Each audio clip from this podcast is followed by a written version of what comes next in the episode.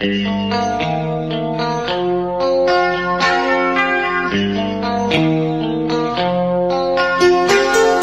radio de los monos presenta Quiero hablar. Carol Constantini tiene un montón de historias que desea contar, expresar, reflexionar o simplemente decir. Bienvenidos a Quiero hablar en la radio de los monos. Hola a todas, a todos y a todos. Espero que se encuentren muy bien donde estén escuchando este podcast. Sí, quiero hablar mi podcast. Soy Carol Constantini y estoy acá nuevamente como todos los jueves en la radio de los monos. Primero que todo, quiero dar las gracias a cada personita que se conecta todos los jueves acá en la transmisión online o en lo sucesivo nos escucha en Spotify y también comparte los capítulos. Que de verdad, muchas gracias. Eh, también quiero agradecer a las personas que fueron a ver mi presentación de stand-up el domingo en eh, la Feria Colmena, esto es en el Persa Víctor Manuel. Eh, así que muchas gracias, gracias, gracias. Y hemos vuelto a la tónica de lo que era esta segunda temporada del podcast Quiero hablar y tenemos invitada. Sí, lo logré. Esta semana sí pude coordinar eh, una invitada, pero una invitada, una invitada bien especial y y que para mí es muy eh, grato tenerla acá. Eh, ella es alguien que se dedica, y por eso igual estoy un poco nerviosa, porque siento que me están evaluando, aunque no es así. ella se dedica de forma profesional un poco a esto de lo que es la locución, ya ella nos va a estar contando, pero yo quiero primero decir por qué la conozco. Eh, ella vivía cerca mío en el Abrazo Maipú, si somos Maipucina, aguante Maipú. Eh, y la conocí por mis actividades en la iglesia, sí, en la iglesia católica. Yo he dicho que, que profesé el catolicismo por muchos años de mi vida y le tengo respeto eh, más que nada a la religión, a las personas que conocí en ese lugar. Y esta chica es una de ellas, que yo nos llevábamos muy bien, era eh, era, no, es muy simpática y coincidía que teníamos un humor muy similar, ella muy tecnológica siempre, bien avanzada la tecnología, muy inteligente, eh, estudió en el Liceo 1, así que escapa, tiene una muy buena cabeza. y a veces nos pasábamos tarde en su casa, pues, haciendo, imaginando un mundo mejor, ella me, me enseñaba cosas en el computador que yo en verdad a veces no entendía. y nos fuimos acercando, estuvimos harto en la pastoral juvenil y nada, es tremenda mujer, es bacán saber de ella hoy y que se ha convertido en una gran mujer, profesional y mamá.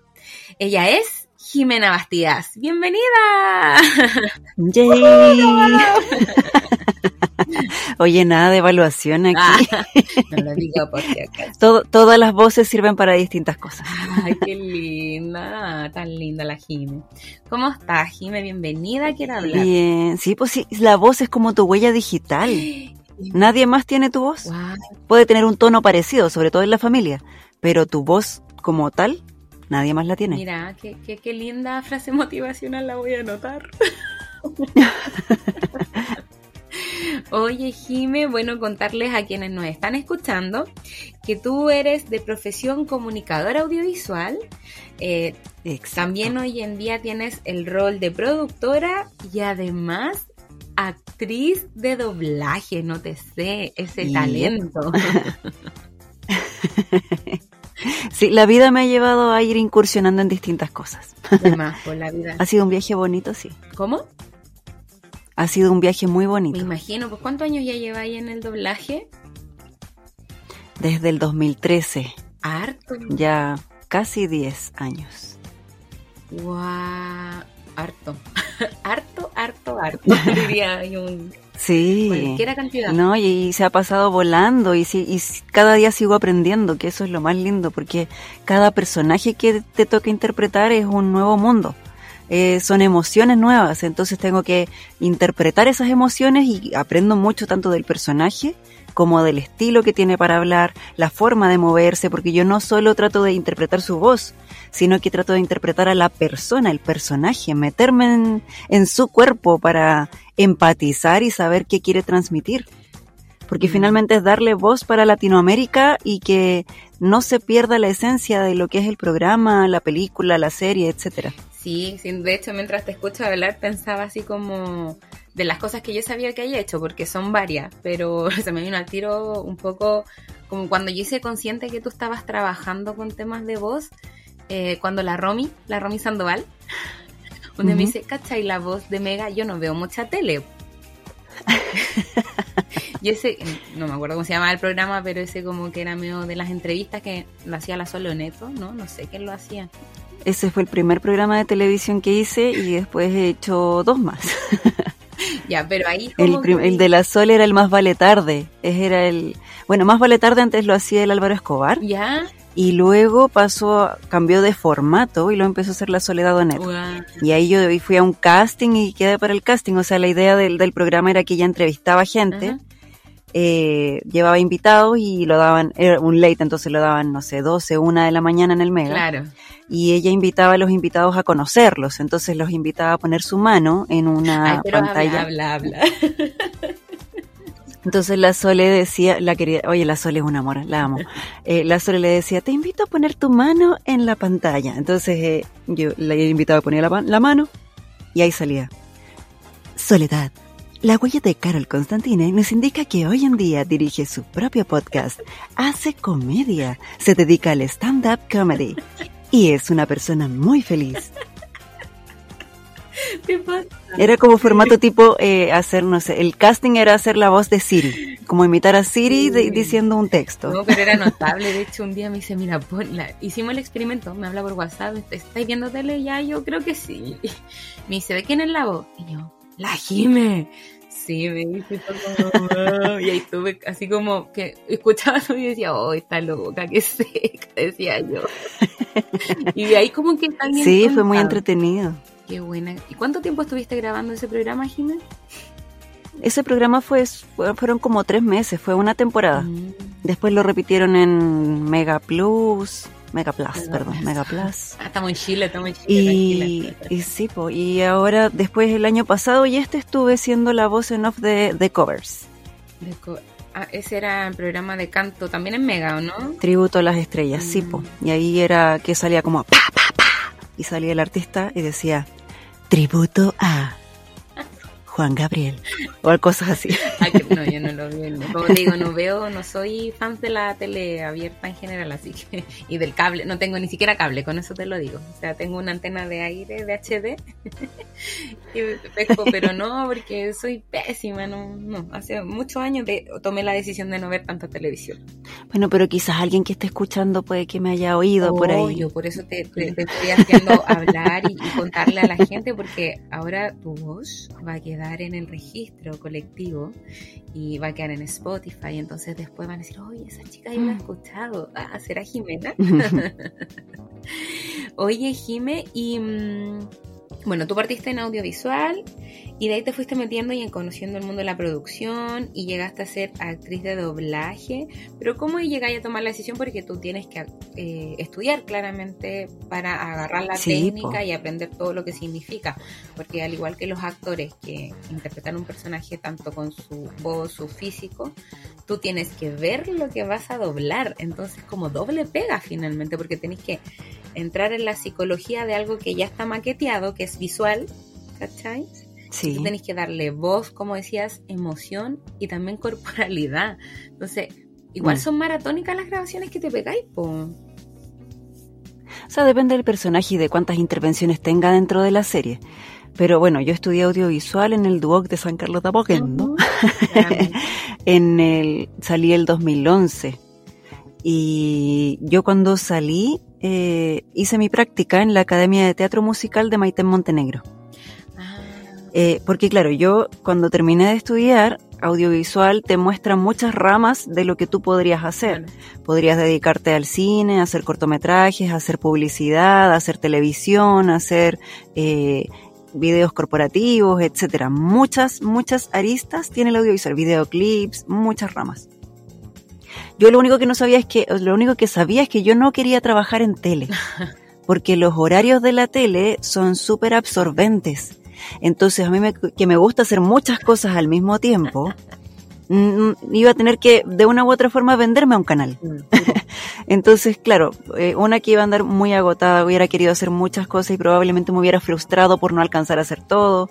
Los horarios son, no sé, a veces que tenés que ir los fines de semana y, si salen urgencias en el canal no se tranza. Entonces, eso era lo único que yo sabía. No quiero tele. Entonces, cuando llegó esta oferta de practicada para la Academia de la Maiten, yo dije, ah, voy a postular, pues obvio. Fui a la entrevista, quedé con dos compañeros más. Y estuvimos en el verano haciendo la práctica ya. Y yo alucinando, porque yo de chica también quería estudiar teatro. Mm. Entonces veía a, a los niños que ella tenía de cuatro años hasta 20 algo en distintos cursos donde tomaban canto, danza, teatro musical y actuación. Y, y mi, mi, rol era estar un poco al servicio de ellos, porque yo me fui al área de producción audiovisual. Ah. Entonces yo tenía que gestionar las grabaciones, eh, las grabaciones, y como también tenía conocimiento más tecnológico, en verdad yo hacía todo, sacaba fotos, eh, grababa, hacía video, hacía audios, etcétera. Siempre multifuncional. Es que eh, eh, los audiovisuales en general somos medios pulpos.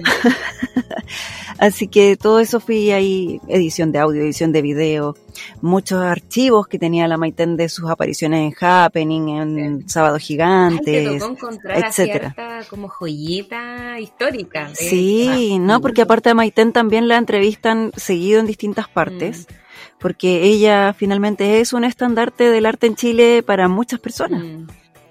Entonces, claro, la entrevista, no sé, tengo una entrevista en, alguna parte, eh, hay que, tengo que llevar una cápsula de cosas que he hecho. Entonces ahí me decía qué cosas usar y yo tenía que ir de repente a, a hacer traspaso de Betamax, que es antes del VHS, a, a DVD para después meterlo al computador. entonces era. En Betamax ni tú ni yo habíamos nacido. O sea, no, imagínate. Eh, así que no, aprendí mucho ahí y estuve aproximadamente hasta, claro, hasta el 2013 que vi en TVN, estaba viendo así como de pasada, ni siquiera estaba viendo yo, alguien estaba viendo y estaban dando un programa que se llamaba Conectados. Ah, ya sé. Y salió un reportaje de una escuela que se llama Provoz. Mm. Y ahí vi que hacían doblaje y yo dije, no te puedo creer que eso se hace en Chile, porque claro, yo que también soy media niña Disney, yo veía que todos esos doblajes se hacían en México. sí, me acuerdo cuando íbamos al colegio. Entonces yo dije, no te puedo creer que eso se hace en Chile. Aparte yo de chica también imitaba a los personajes de 31 minutos. Bueno, hasta el día de hoy igual los imito, pero... Patana. Le quiero, quiero hacer voces. No, Mario Hugo. No, pero mi preferida, yo te escuché hacer ah. Patana.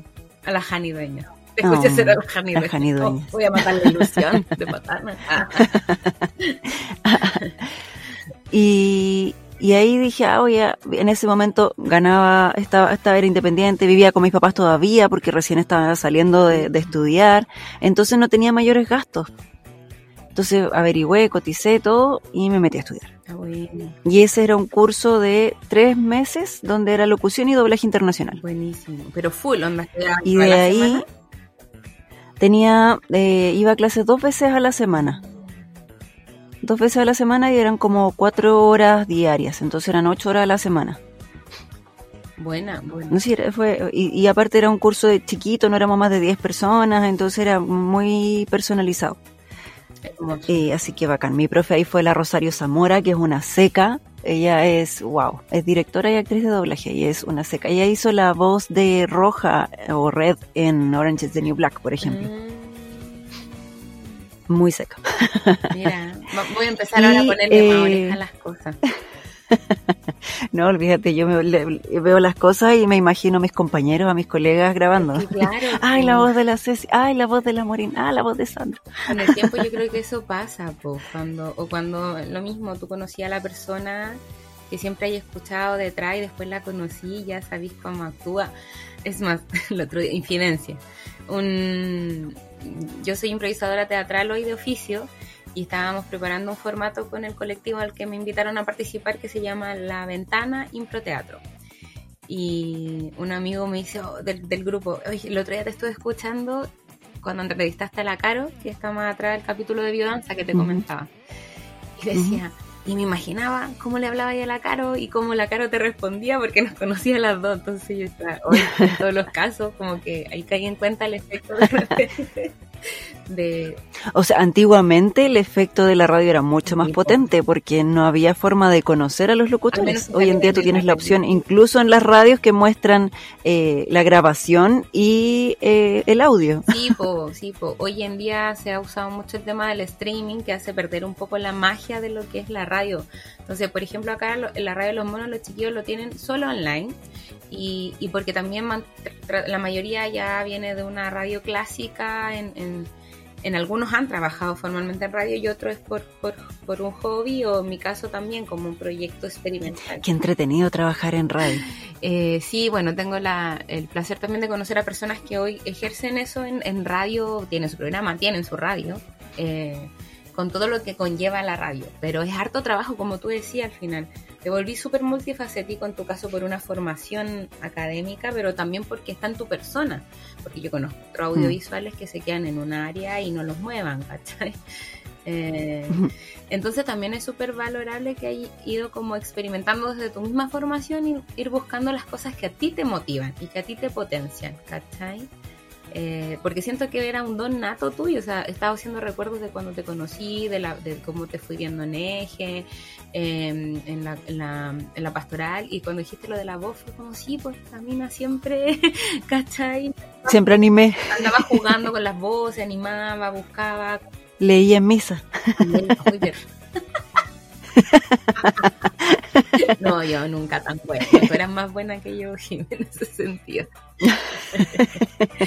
Oye, Jimé, y mm, desde tu rol de producción, eh, ¿hoy estás trabajando con alguien? ¿Estás ahí llevando producciones independientes? Sí, mira, en el área de producción me enfoqué más en la producción artística. Como ahí en la misma academia de la Maitén, eh, conocí a un bailarín que bailaba en rojo hace muchos años, que es Claudio Puebla opción 5. Y, y con Claudio empezamos a ser muy buenas amigas y cuando yo me fui de la Academia de la Maitén porque me quería dedicar más al tema de la voz y no fue muy compatible el tema con los horarios, etcétera, eh, me, me fui nomás, yo así como, ah, me voy. no, porque eh, para poder avanzar hay veces que tienes que soltar. sí. Entonces era la decisión. Si quiero seguir con esto, en lo que invertí dinero y me gusta y me motiva, no me puedo estancar con esto otro. Ay, me voy el micrófono acá. Entonces tenía que, que, tomar la decisión.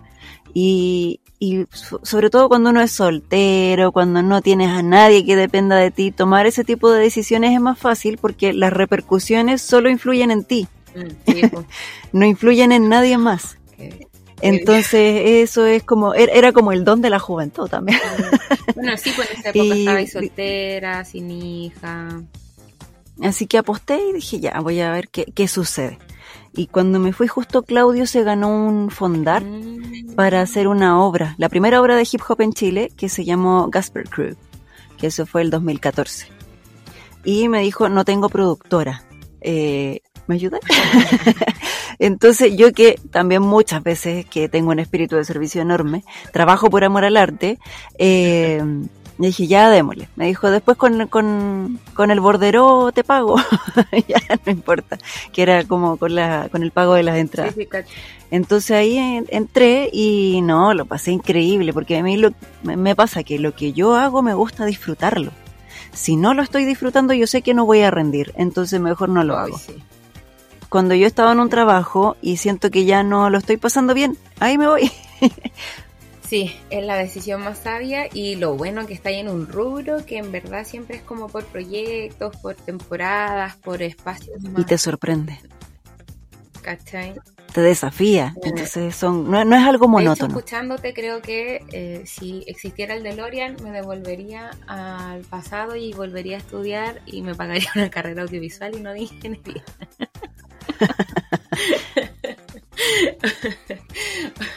No, pero es difícil, es difícil decidir vivir del arte. Sí, es difícil porque es una es una decisión donde tú tienes que tener claro que van a haber meses en que no va a salir nada y hay meses en que va a salir mucho o hay meses que vaya a andar bien, entonces uno que hay que empezar a ordenarse, que es lo que más me ha costado. Bueno, para eso yo tengo eh, creamos y un bajo creemos. Si usted quiere administrar y tener un plan estratégico para sus finanzas independientes, yo soy la experta, yo le ayudo.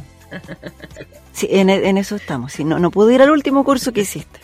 Hoy, ¿verdad? Porque también se me, sé que se me, ya se me Sí, no, no, no, no, no calcé el tiempo al final. No, porque tú, ¿cachai? Que primero me dio el bajón de, de Samara Morgan, entonces tuve que suspenderlo en marzo, pues sí. Que sí fue nomás. Pero bueno, acá mm. estamos de nuevo, eh, salimos del pozo, así que vamos avanzando en esto de la independencia y lo bonito que como sabes pueden salir algunos trabajitos en conjunto, en lo que hablábamos recién de la producción, así que eh, suma. Sí, por lo que estaba contándote del colectivo, así que bueno, ahí seguimos después más adelante nuestras conversaciones. Oye, Jime, em, quiero hacerte una pregunta ya un poco más desde, ya lleváis harta experiencia, hay pasado por o sea, primero tu práctica creo que dio un, impulso súper importante en tu carrera de lo que has decidido seguir haciendo también. Em, mm. ¿Cómo tú hoy ves eh, el, audiovisual en Chile, tú como Jimena, más allá de que tu experiencia y todo, eh, y el lenguaje de la imagen, cómo se está ocupando hoy el mensaje, eh, porque a mí me pasa que como ahora tengo también más conocimiento de imagen, de construcción, por, por todo lo que he ido aprendiendo a raíz de la impro teatral, que a veces me pongo a ver videos musicales, ponte tú, y me acuerdo que en tu casa igual nos poníamos a ver videos en el compu, eh, y como que hacíamos un análisis de MTV y cosas, ¿cachai? Si hoy todavía lo haces y cómo lo ves tú, desde además tus conocimientos en la técnica y lo técnico audiovisual y todo lo que tú llevas. Bueno, con Claudio empezamos a trabajar el 2014 y de ahí no nos separamos más de, a nivel de trabajo. Y hoy en día tenemos una productora que se llama MAE, que significa Movimiento de Arte Experimental, eh, donde Claudio decidió empezar a incorporar eh, distintas ramas del arte, no solamente la danza, sino que él también hace arte audiovisual, fotografía, entonces en base a eso empezamos a trabajar. Y no sé en Chile en general, pero lo que nosotros hemos hecho es que involucrar eh, la imagen para contar algo, para transmitir algo, no solamente para que, no sé, grabar algo por grabar, sino algo con sentido. Mm. Hemos hecho algunos videoclips, hemos tenido algunos, se llaman eh, dance film, que son como videos de danza, donde podemos dar a conocer el trabajo de, de distintas personas, distintos bailarines, que de una u otra forma eh, expresan lo que ellos sienten a través de la danza, pero se puede viralizar y se puede compartir. YouTube, eh, Instagram, eh, hoy día TikTok también. Eh, pero creo que el audiovisual, más allá de lo que se está haciendo hoy, porque yo tampoco soy muy buena para la tele, pero sí veo hartas series, películas, entonces tenemos más la referencia quizás extranjera. Mm. Pero ¿para qué creo que debiera ser el audiovisual? Es para eso, para poder conectar con otras personas y mostrarles cosas que a lo mejor no tienen acceso. Mm. Porque no todos, por ejemplo, tienen el, o no tienen la, intención de pagar por ir a ver, por ejemplo, una obra de danza. O no hay una educación previa que te invite a tener un hábito para ir a consumir cultura. Mm. para ir a ver arte, para entender un poco el arte, de eh, invitarte a abrir tus sentidos a no tener que ver y tener que entender, sino que a sentir qué te pasa con lo que tú estás viendo. Qué buen punto. Eso pasa mucho. Qué buen punto porque cacha que esta semana tuve una conversación similar pero por la comedia. Se me estaba se me ocurrió experimentar con todo lo que es stand up. Siento que yo igual no soy una wow, chispeante en el humor, pero sí tengo mucho sentido del humor. Un humor medio irónico, negro, todo, tú cachai ahí. eh, y que en estos días también se ve un poco controversial porque también tenés que aprender a, tener cuidado con el tipo de humor que estás haciendo y sobre todo si es como para un mm. público masivo. Y llegábamos a esa conclusión, ¿qué pasa? Em, y que mucha gente me decía, es que yo no, no tengo el hábito de pagar por ir a ver un estándar. Porque además mm. el internet o, la, o todo lo que tiene que ver con las redes sociales, sobre todo YouTube, eh, en pandemia agarró mucho más fuerza porque la gente terminó de entender que es un canal de YouTube. Entonces, al mm. final, como tú decís, perdí esa conexión con las personas y qué me puede provocar tal o cual experiencia artística, musical, de actuación, ¿cachai? Pero en tu caso, tu trabajo perdura con la voz. Y. Sí. ¿Cachai? Porque uno ve la serie, ve la película, ve la teleserie, quizás que hiciste doblaje, y es un. Porque, sácame de la duda, aquí me va a pegar el carril porque lo he escuchado y me lo has comentado, pero tú eres la que está más vigente en lo que está sucediendo con lo que es doblaje. ¿Es verdad que Chile hoy está siendo una plataforma para doblar a nivel latinoamericano? No sé si Chile está haciendo una plataforma, pero desde que partió la pandemia, o sea, ponte tú, en el 2020 partió la pandemia y nosotros siempre íbamos a grabar al estudio. O sea, ponte tú en Dint, que es la empresa como una de las más grandes que hay en Chile, eh, paró los estudios, 16 estudios parados. Y debe haber pasado aproximadamente un mes eh, para que empezaran a decirnos, ok, vamos a empezar a grabar desde las casas de cada uno, eh, cada uno empezamos a ver tema también de autodirección, porque antes te dirigía o un director de doblaje o el ingeniero en sonido que ya se sabía la serie, la película, el programa de memoria. Ah, eh, pero empezó el tema de la autodirección. Entonces, claro, te mandaban el material para que tú lo grabaras en tu casa, previa autorización de que tus equipos sí estaban aptos para grabar en buena calidad. Y, y luego de eso empezaron a aparecer eh, nuevos programas para grabar de forma remota. Conectarte con el ingeniero en sonido y que él hiciera la grabación y tú solamente te dedicaras a lo que ibas antes al estudio a interpretar. Pero se te Entonces, perdón, ¿qué, iba a decir?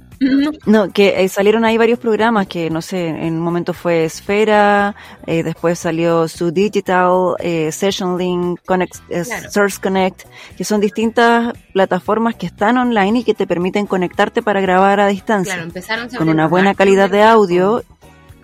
¿Qué cosa? Empezaron sobre la marcha a probar qué les quedaba mejor finalmente. Sí, Sí, totalmente. Y hoy en día yo creo que ya estamos en formato híbrido. O sea, me toca ir muy poco a estudio, que lo extraño con el alma, porque yo igual al momento de grabar algo, igual estoy pendiente de que quede bien grabado, de que la ganancia esté aquí, que aquí saturé, que no sé qué, que, ay, que me quedo corrido. Entonces, eh, yo, yo también empiezo a editar el audio. Eh, no le hago ninguna intervención porque uno tiene que mandar el audio bruto. Pero claro, ahí es como una doble pega porque ahora tú te tienes que grabar y aparte tienes que grabar. No, y Entonces, lo de lo que significa perder esas conexiones, porque más allá que tú estuvieses grabando en estudio, estáis con más gente y eso igual le da otra mm. atmósfera. O sea, te lo llevo a mi, a mi área. O sea, toda la vida trabajando con un equipo, con un jefe, con compañeros, estando en un mismo espacio. Y me volví sola sola, sola. Em, y fue, eh, perdí ese, po, el contacto físico, lo que te genera el ir, eh, como a ti te gusta, hay, yo, yo, yo, yo, digo, uno va haciendo ritos frente a, ¿cachai? Como tú decís, po, el estar presencial para mí significaba ciertas cosas, ¿cachai? Eh, después tuve que volver. Lo extraño. entonces cuando voy a estudio, oh, lo aprovecho a concha converso harto con el ingeniero. Aprovecha de aprender cosas. Sí, totalmente, totalmente. Una de las cosas que más me gustaba a mí era llegar un poquito antes de mi llamado eh, para ver a la persona que estaba antes. Entonces uno también al observar y al escuchar cómo el otro trabaja, también aprende, oye, lo hace así, ay, mira qué buen tip, como en vivo. Sí, eso se pierde. De hecho, eh, me pasa a mí con lo de la comedia. El otro día estuve en un conversatorio el sábado online, todo online yo partí en la comedia con temas online, entonces mis pocos contactos, em, hoy en día como ya están trabajando, porque la mayoría eran personas que venían hace años haciendo comedia, como que perdí esos feedback, perdí como con quién hablar, con quién comparar, con quién tomar ideas, sugerencias, probar. Pero claro, también me... Y nosotras somos re malas para hablar. Por algo este podcast se llama Quiero hablar. eh, ¿Cachai? Entonces, a mí me gusta ese aprendizaje cruzado, como le digo yo. Pero también me ha tocado darme cuenta que estos trabajos que tienen que ver con el arte, más allá de en, en, el, en el área que sea, también tienen harto de ego. Entonces, de repente... Eh, a mí me pasa, y no sé si a ti te ha pasado, y ya con esto vamos, aunque tú no lo creas, a cerrar el primer bloque y de ahí podemos seguir. Em, dentro de alguna de tus experiencias o aprendizaje así que en algún momento hoy te doliera la guatita por lo que te generó, eh, ¿qué cosas pudiste sacar como en trabajo en equipo o en conocer ciertas personas? Eh, y esto lo llevo porque hay mucha, la gente que escucha la radio de los monos bien diversa, eh, pero muchos tienen como hobby o toman estos espacios como, como lo dice este, este nuevo espacio que yo abrí de, en el podcast que se llama El arte, una forma de expresión, da lo mismo en cómo. Eh, en algún momento tú has dudado, como te digo, por, haber pasado por estas situaciones que hoy como que te hacen doler la guatita y decir, pucha, en verdad me, me dolió lo que pasó y que te hacen como cuestionar en lo que está ahí. Eh, ¿Te, ha pasado o en verdad no? Como que ha sido bastante grato tu, trabajar en esto, en estos años. No, en, general, eh, tanto trabajando en, en doblaje como en locución, como en, en ¿cómo se llama?, en producción de, de, de show artístico o de cosas artísticas, yo me he dedicado a disfrutarlo creo que a lo mejor en el proceso de repente puede ser un poco estresante, pero no es algo que me, que me lleve para abajo, mm. sino que es algo que me desafía y que me motiva a avanzar y a buscar soluciones. Yo en general igual tengo una mente media resolutiva, entonces me plantean un problema y yo empiezo a buscar soluciones. No voy a hablar, no voy a criticar algo, sino voy a dar una solución. Porque si no, mi crítica no vale de nada. Entonces, en general, eh, frente a situaciones difíciles, yo no lo tomo como un bajón. Siempre digo, ok, ¿qué, aprendo con esto? Ok, de esto me va a servir más adelante. Ah, obviamente uno cuando trabaja sobre todo en producción, te enfrentas a muchos proveedores con muchas personalidades. Y, y, yo ahí lo que creo que me ha hecho bien es que nunca tomo nada personal. Hoy es lo mejor. Es algo que pasa en el trabajo y ok, pasó y ya quedó ahí. ¿Para qué lo voy a hacer personal si fue una situación que probablemente ni siquiera dependía tanto de Como mí? decimos, supéralo. Y a veces en estos mm. rubros pasa que... No, hay personalidades muy diversas y probablemente muy distintas a la tuya y probablemente con formas de trabajar muy distintas y que de repente te pueden tirar una pesadez, pero yo así como, ok, ya, es tu forma de verlo, no es la mía, pero trabajemos igual. Y ahí ya quedó y pasó y vamos para adelante. Entonces creo que no me ha pasado y, si pasó, no me di y espero que no me pase. Que si pasó probablemente no me di cuenta, yo soy como Dory y ando eh, nadando, nadaremos, nadaremos en el mar, el mar, el mar. Hermoso, Así que nada. Qué rico escucharte porque mm, eh, es lo que yo siempre recuerdo de ti eh, claro, con la madurez que ya implica tener 30 y algo. Ah. Mi, velita de mi cumpleaños decía 30 y tantos. ah, ya entraste a los 32, somos dos. No, yo no tengo drama con la edad, en verdad, decir la edad. Pero claro, ya somos una, una generación, como tengo ahora puesto en mi estándar, camino a los 40. Pero que tenemos este un poco más del sentido del humor, ser más práctica. Eh, efectivamente no tomarnos o, seguir aprendiendo a no tomarnos nada a lo personal. En mi caso yo soy un poquito más cuadrada que tú, pero me gusta escucharte, me gusta escucharte porque eh, me siento muy reflejada y también conecté mm. en porque también fuimos muy cercanas en su momento. Eh, y para cerrar el primer bloque te voy a, mm, evocar a un encuentro que se llama Eje. es una cajita de sorpresas y este podcast tiene un poco de ese toque, de ese toque, perdón. Y te invito a cerrar los ojos si usted quiere. para escuchar con los oídos del corazón. Eh, si usted quiere puede cerrar los ojos, escuchar con los oídos del corazón, abrir el corazón también para escuchar. Y te voy a regalar una canción que me llevó a estar sentada en tu casa, ahí en en el abrazo, en la casa que yo conocí, en el segundo piso, en tu pieza, con tu computador, muy robotín, muy robo. Sí, eres como una robotina en esa época para mí. yo sentada en tu cama mientras tú me explicabas cosas y teníamos de fondo a Supernova. Uh, muchos años. Muchos años. Así que te quiero regalar la canción Toda la Noche de el grupo Ya Kids, porque tienen más de 20 años de existencia, ahí podemos ver nuestra edad. Eh, con la canción Deja que fluya, hermana, deja que fluya, que fluya. Toda la noche aquí en la radio de los monos.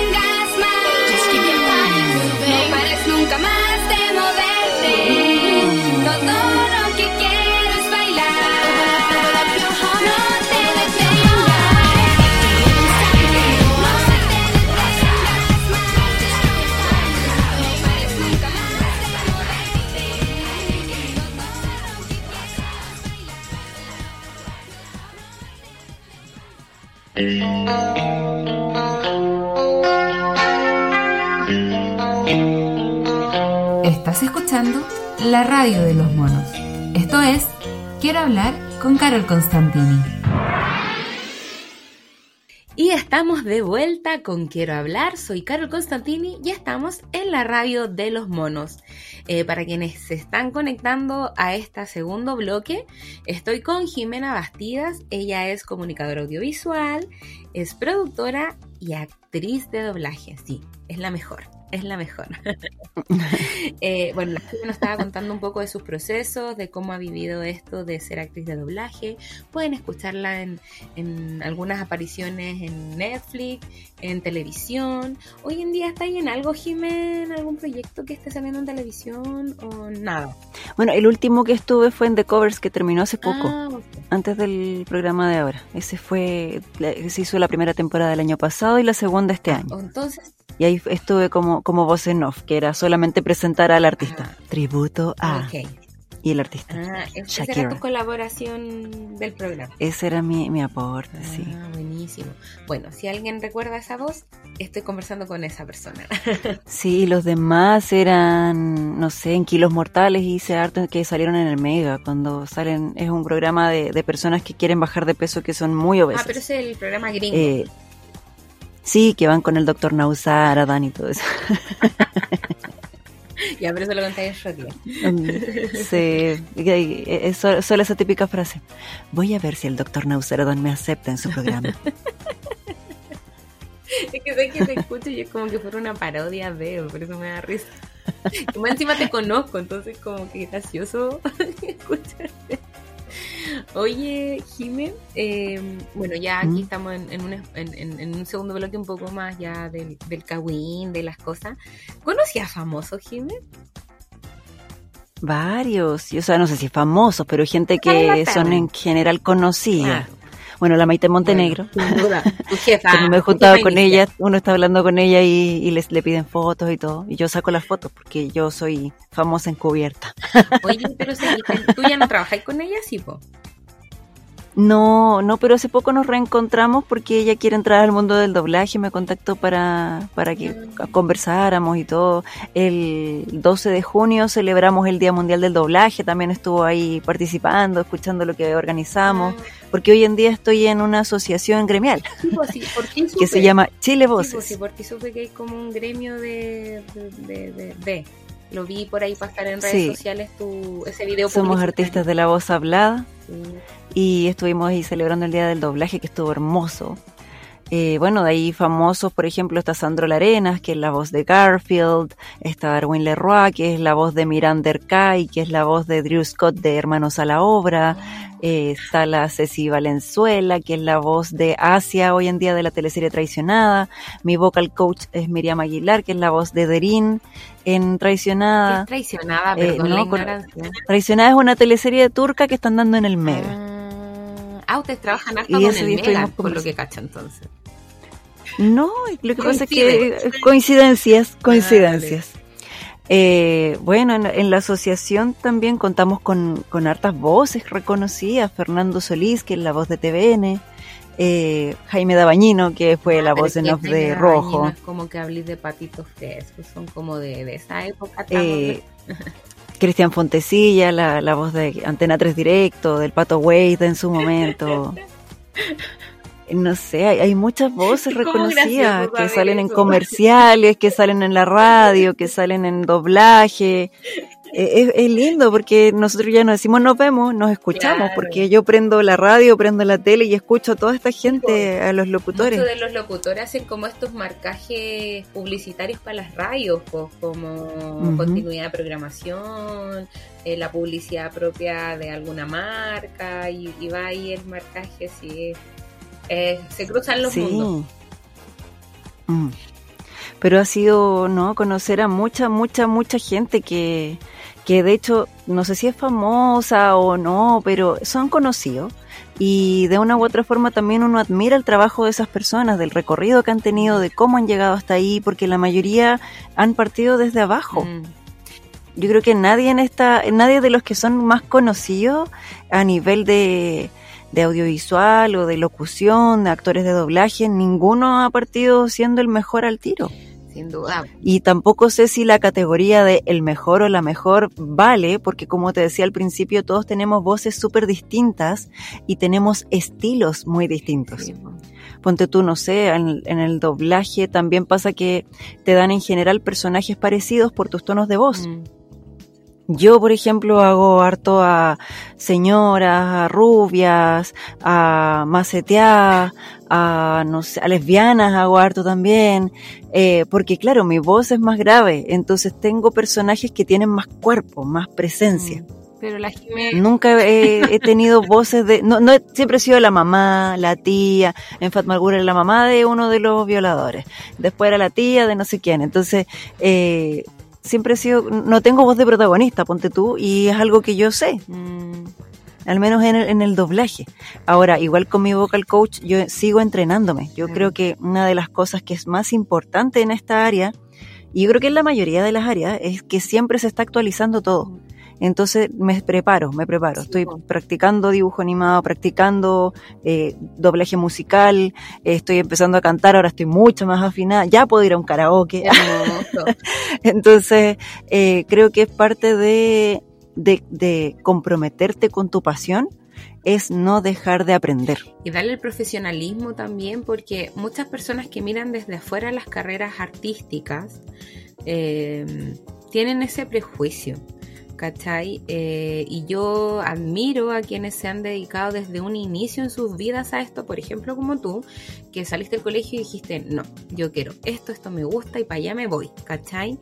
Eh, también tuviste la posibilidad de hacerlo y desde ese lugar creo que sin duda se- el reflejo de, de que tú disfrutáis lo que hacís, te ha servido también como persona, en tu rol también más activo, ya en tus actividades extra, porque yo me acuerdo que tú quedaste como coordinadora de eje y justo empezaste a estudiar, entonces cada cosa que ibas aprendiendo también lo traducía a la comunidad en como darle un plus en el tema audiovisual.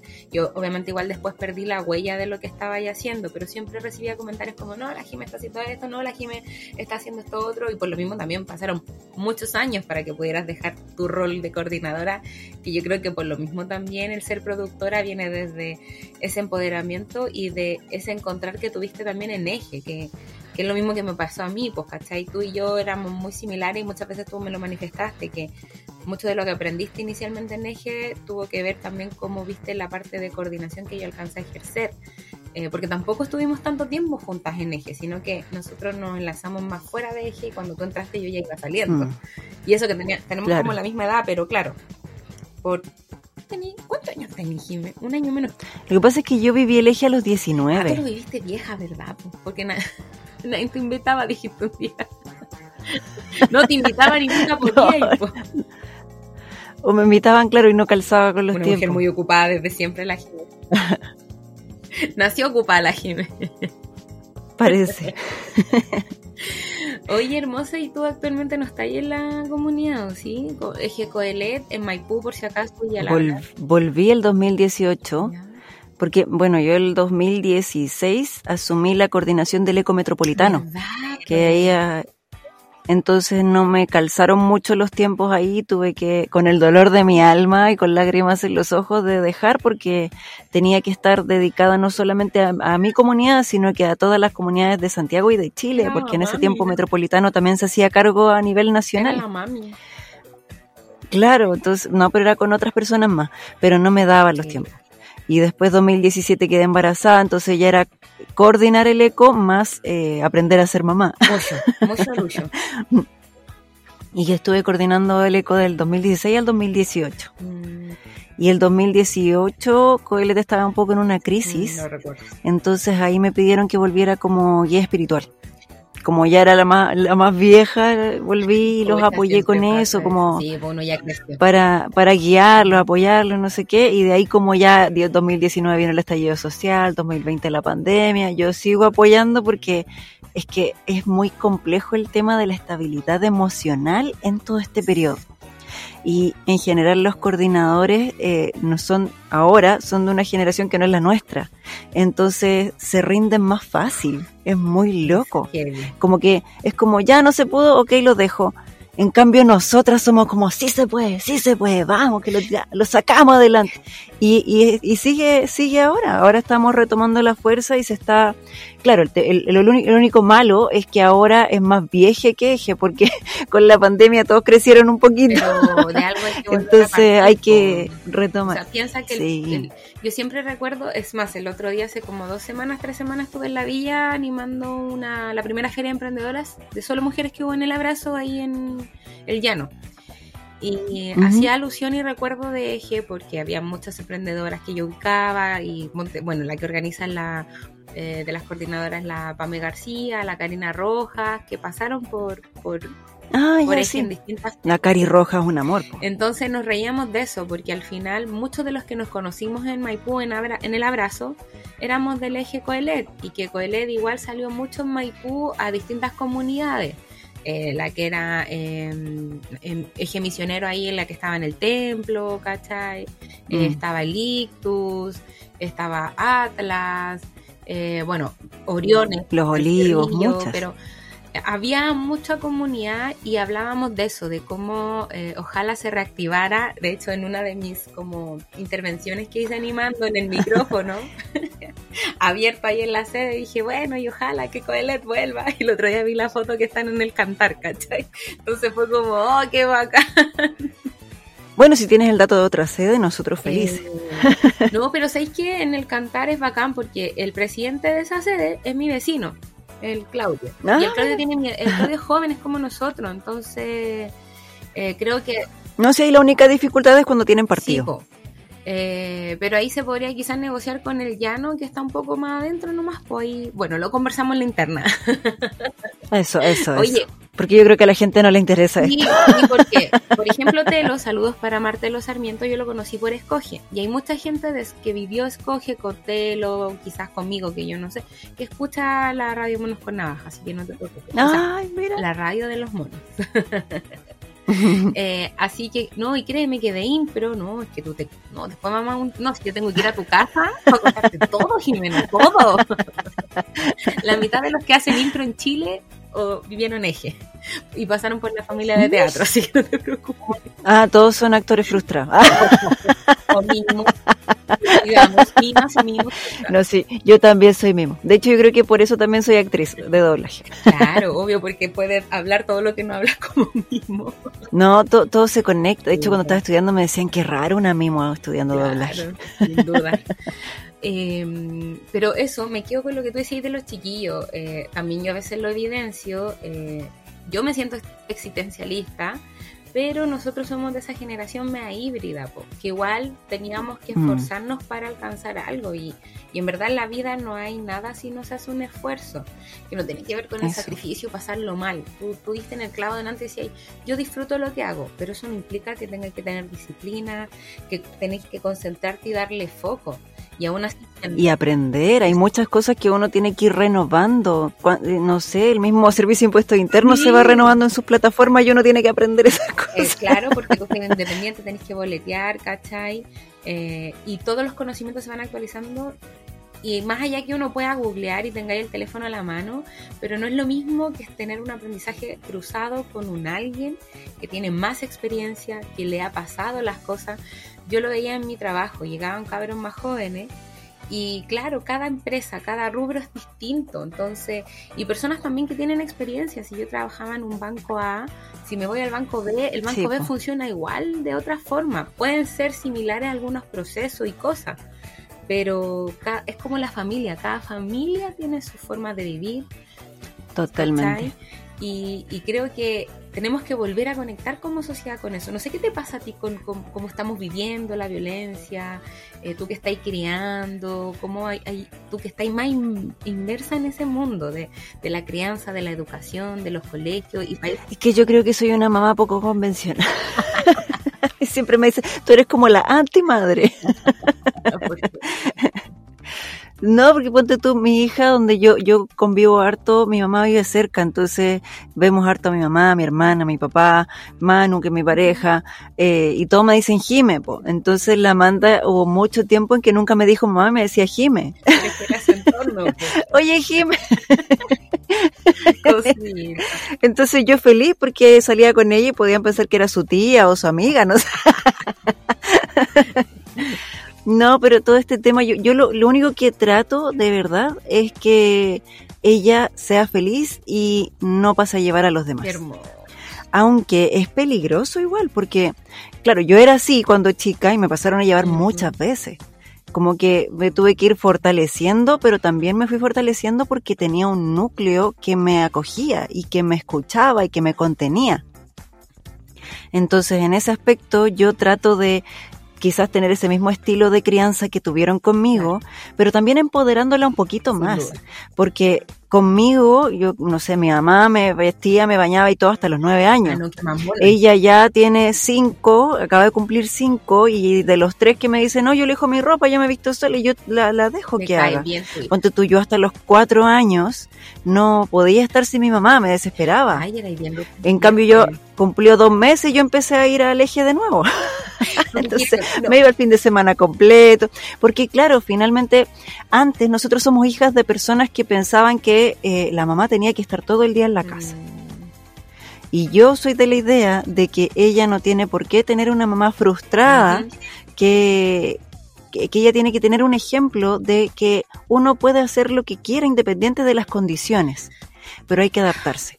Y cuando yo quedé embarazada, Manu, lo primero que me dijo, porque yo estaba así como, no era, no era algo que yo esperara, no era mi proyecto de vida, y él lo primero me vio la cara y me dice, eh, tú no tienes que dejar de hacer las cosas que tú amas por esto. Nos vamos a reír. Qué valioso es. Y así lo hemos hecho. Mm cuando yo tengo que hacer cosas, si es que, no sé, me coincide con que es día de semana, él por último se programa y se pide el día en la pega y él se queda con ella y yo salgo. Y gracias a la vida, mi trabajo que es independiente, puedo hacerlo desde mi casa o son periodos cortos donde tengo que salir y volver. Mm. Entonces ahí me voy acomodando. Y así se ha ido acomodando la vida y ella también sabe que yo grabo, entonces sabe que de repente necesito silencio en la casa o distintas cosas. Entonces, y también sabe que yo como estoy en Chile Voces ahora, tengo reuniones, entonces se aparece en la pantalla, saluda, de repente pide cosas, de repente no, pero es parte de, de ir avanzando con ella. Yo creo que es hacer mi vida, pero teniendo en cuenta que ella depende de mí. Sí. Sin dejarla a ella de lado, pero tampoco dejándome a mí de lado. al final, eh, tú dijiste tres cosas con las que me quedo y igual vamos a ir cerrando porque hay que ir a seguir con las labores de madre. eh, Primero, esto de no ser o generar la misma maternidad que generaron conmigo porque tú piensas y ves la maternidad de otra forma. Creo que eso es muy valorable y yo te lo aplaudo porque yo lo hablo de rol de hija. No soy mamá y por decisión propia decido no ser mamá. Eh, y hasta el día de hoy así ha sucedido. Y eh, lo otro, Manu, es un gran factor, el poder ser madre y tener la paternidad de activa de compañero al lado, porque mm, mm. también eso es indispensable para poder crear esta, estas dinámicas de familia que deben ser, ¿cachai? Que es lo que debiese ser y que ojalá todos pudiésemos tener. Pero sabemos que las construcciones de familia no son iguales pero creo que va en eso, en el apoyo, en saber que hay un, alguien, sea quien sea ese alguien, que me va a apoyar, porque cuando uno es mamá, papá, necesita las redes de contención y de apoyo. Sí, y aunque no sea una pareja, puede ser tu mamá, puede ser tu papá, puede ser una amiga, puede ser un amigo. Tener una red de apoyo, eso es súper importante. Y una red de apoyo en que uno pueda confiar, de decir, ok, puedo salir tranquila. Sí. Y lo otro eh, que me quedo, y quizás también te lo no debato, pero desde mi realidad, eh, a diferencia, yo, por eso me cae bien tu hija, la quiero conocer, quiero que sea mi nueva amiga, porque entre hijas nos entendemos. Eh, yo a los tres años también le decía a mi mamá, yo me pongo la ropa, así que prepárate. Va a ser tremenda. No, si tiene un carácter. Oye, Jime, gracias por compartir hoy conmigo en Quiero Hablar. Gracias a ti. Em, feliz de escucharte, de verte, eh, saber que estás bien. Y no sé, ¿nos quieres eh, compartir algo? ¿Pensamiento, reflexión? Eh, ¿Algún proyecto que quieras que promocionar desde tu rol de productora? Espacio abierto en estos últimos minutos de podcast. Bueno, en este momento solamente comentar que bueno, esta asociación gremial en la que estoy participando, que se llama Chile Voces, hoy en día estoy en el consejo directivo y estamos ahí congregando artistas de la voz hablada. locutores radiales, comerciales, de narración, corporativos, actores de doblaje, actrices de doblaje, a todas estas personas que trabajan quizás haciendo incluso perifoneo o locución en las tiendas de, de retail, eh, etcétera. Y no sé si hay alguien que está trabajando en eso y se siente un poco solo entre, en el gremio y quiere, no sé, apoyo, una comunidad con quien compartir, eh, más formación, conversatorios, etcétera, bienvenidos a Chile Voces. Hermoso, gracias Jime por esa invitación. A ver si en el día de mañana me profesionalizo y después me, me inscribo ahí en la... Arroba Chilevoces en Instagram. ¿Eso es en Instagram? Arroba Chilevoces. En Instagram, Chilevoces. todo junto. Chilevoces. Eh, Chilevoces.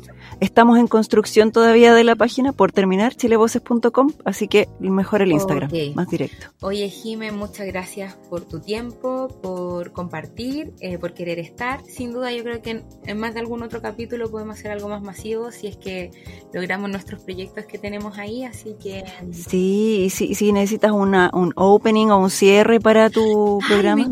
Quiero hablar en la radio de los monos. Viste, tú tenías otras entonaciones porque yo la tengo. Te le voy a cobrar la palabra para cambiársela. Telo, por favor, atento, recuérdame tú que editas esto. recuérdame contactar a la Bueno, te la, te la dejo grabada aquí. Escuchamos Quiero hablar con Carol Constantini. Esto es la radio de los monos. Sí, qué mal. Pero queda mi audio por separado. Ah, verdad que estamos en una nueva modalidad. Bueno, Jimé, darte las gracias, gracias a quienes nos escuchan. Esto fue una nueva versión de Quiero hablar y eh, te quiero, chuta, me sonó la música antes. Ah, eh, si te tienes que retirar, te puedes retirar, hermosa. Yo sigo acá dando unos últimos avisos, así que besitos. Pero sí te voy a decir la canción que te regalo. Te voy a regalar una canción de la italiana Laura Bausini que se llama Las cosas que vives. Así que besito, gracias por estar. Y yo sigo aquí en Quiero hablar, soy Carol Constantini y nos quedamos con unos avisitos. Así que les quiero contar que este próximo viernes 17, o sea, mañana, sí, mañana, eh, está la agrupación de impro chilena se va a eh, presentar en Cerrillos. Sí, esto les digo a tiro la información si alguien quiere ir a verlos. Esto será el viernes 17 de junio, o sea, mañana a las 22 horas, va a ser en Cañaveral. Sí, Mirador 1130, esto es en Cerrillo, la entrada vale 5 mil pesos y es con reserva. La reserva es al celular 56 99 503 98 53.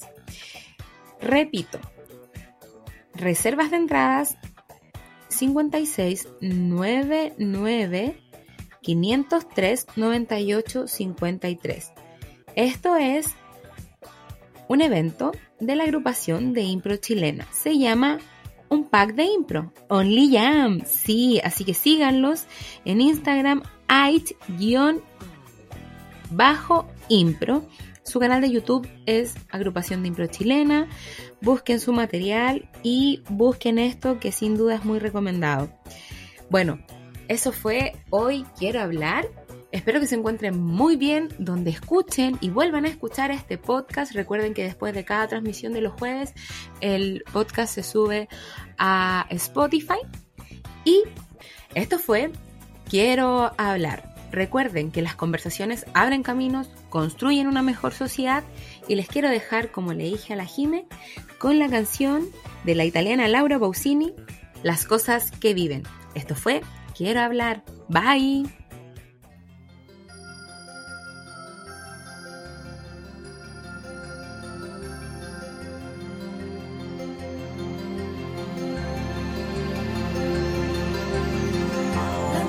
Es algo que atraviesa el alma, es un sentimiento que no se te va.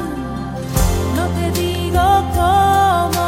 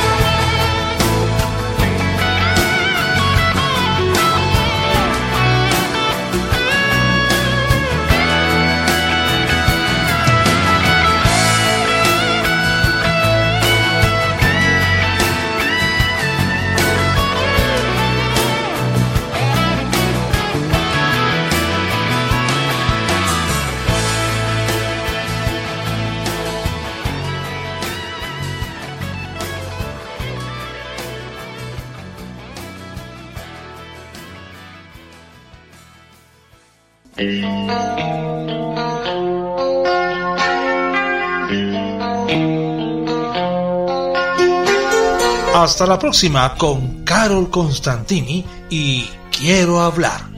Un espacio para compartir en la radio de los monos.